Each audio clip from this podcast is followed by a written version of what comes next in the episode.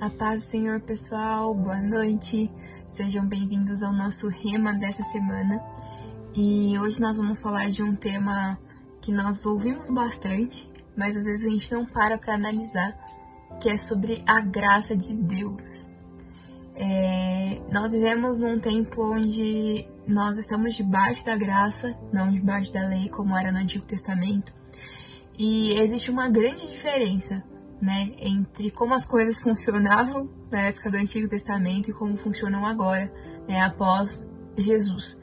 Antigamente, lá no, no Antigo Testamento, é, não existia a graça, então quando as pessoas pecavam, elas sofriam as consequências no mesmo momento, né?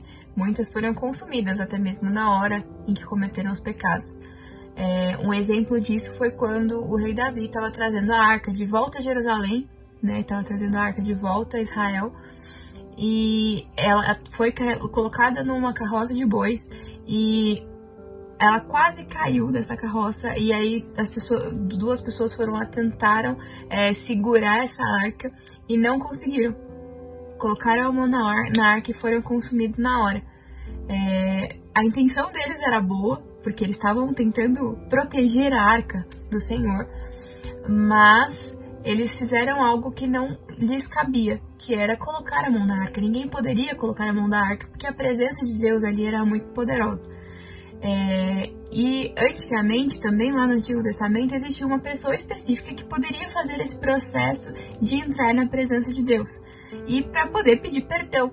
Né? E essa pessoa era o sumo sacerdote, ele era uma pessoa escolhida da linhagem, da descendência de Arão, né, os sacerdotes ali que serviam no templo, e somente o sumo sacerdote, uma vez por ano, poderia entrar no Santo dos Santos para oferecer o sacrifício e pedir perdão pelo pecado do povo. Então, as próprias pessoas não podiam fazer esse processo de pedir perdão.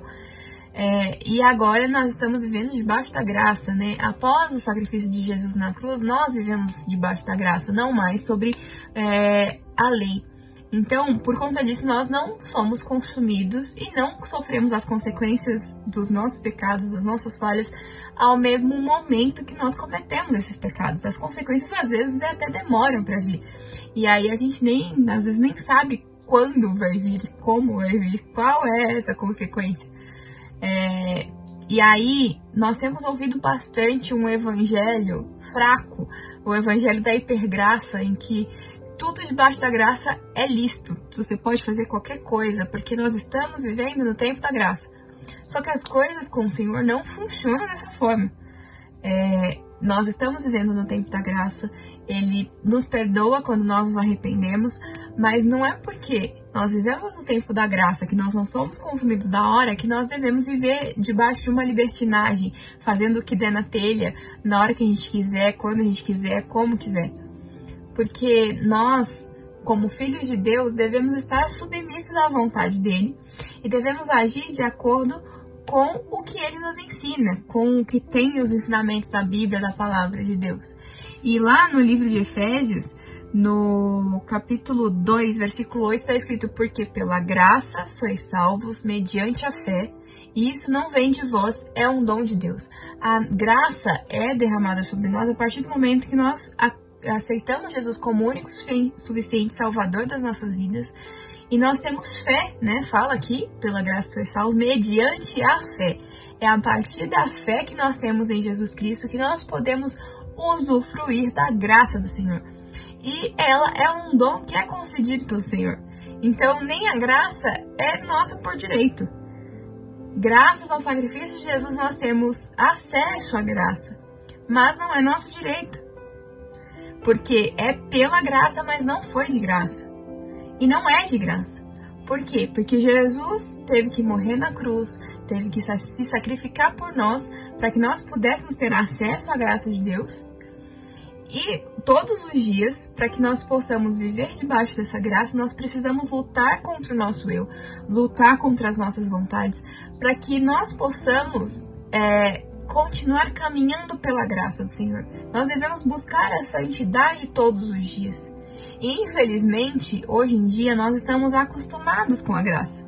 Então, como a gente não sofre as consequências no mesmo momento em que a gente comete os nossos pecados, às vezes a gente até esquece de que a gente errou.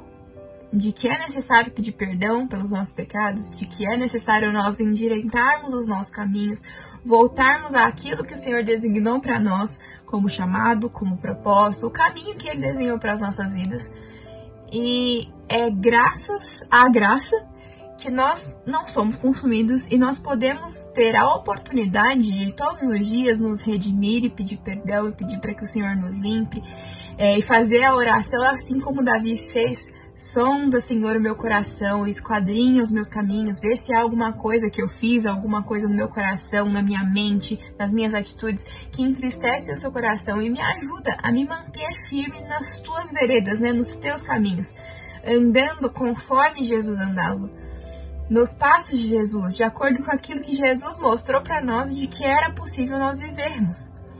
Porque se Jesus venceu como homem, para nos provar que nós, como seres humanos, como homens e mulheres, nós podemos é, resistir àquilo que ele resistiu.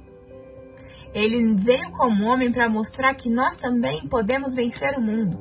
Nós também podemos vencer as nossas vontades, vencer as tentações, vencer os, os pensamentos ruins que às vezes aparecem na nossa mente.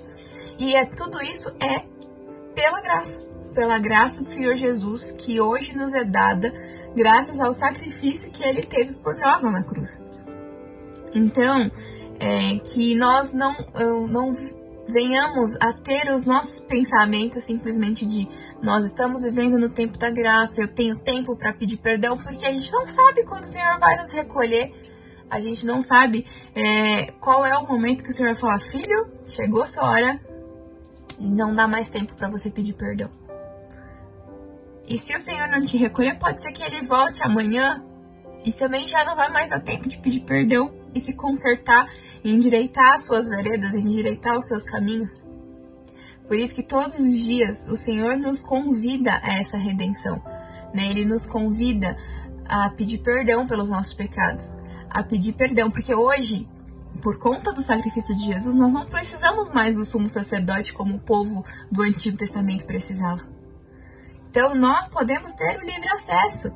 Quando Jesus morreu na cruz, a Bíblia fala que o véu do templo se rasgou de alto a baixo e nos deu o livre acesso, porque Jesus é o sumo sacerdote. Então, através de Jesus, nós podemos nos achegar a Deus, nós podemos pedir perdão, nós podemos nos consertar e endireitar os nossos caminhos para que nós possamos prosseguir no caminho que Ele designou para cada um de nós. É, então, que nesse momento o seu coração esteja voltado àquilo que o Senhor quer falar com você. É, só você e o Senhor sabe por aquilo que você está passando, por aquilo que você precisa pedir perdão, assim como só eu sei aquilo que eu preciso pedir perdão pelo que eu estou passando. É, e o Senhor, Ele está ali, ao nosso lado, todos os dias, chamando: Filho, vem, filho, volta para os meus caminhos, pede perdão. É pela graça, que pela graça sois salvos mediante a fé, e isso não vem de vós, é um dom de Deus. Que nós possamos estar todos os dias conectados com o Senhor, conectados com aquilo que Ele quer fazer através das nossas vidas. E que nós possamos também, através da graça, da misericórdia do Senhor Jesus, é, compartilhar do amor dele para que outras pessoas também possam experimentar da graça, da misericórdia, do amor, e que nós possamos nos deixar ser esses instrumentos nas mãos do Senhor. Então, que você tenha os seus olhos focados, focados nos planos que Ele tem desenhado para você. É isso, pessoal. Fiquem na paz.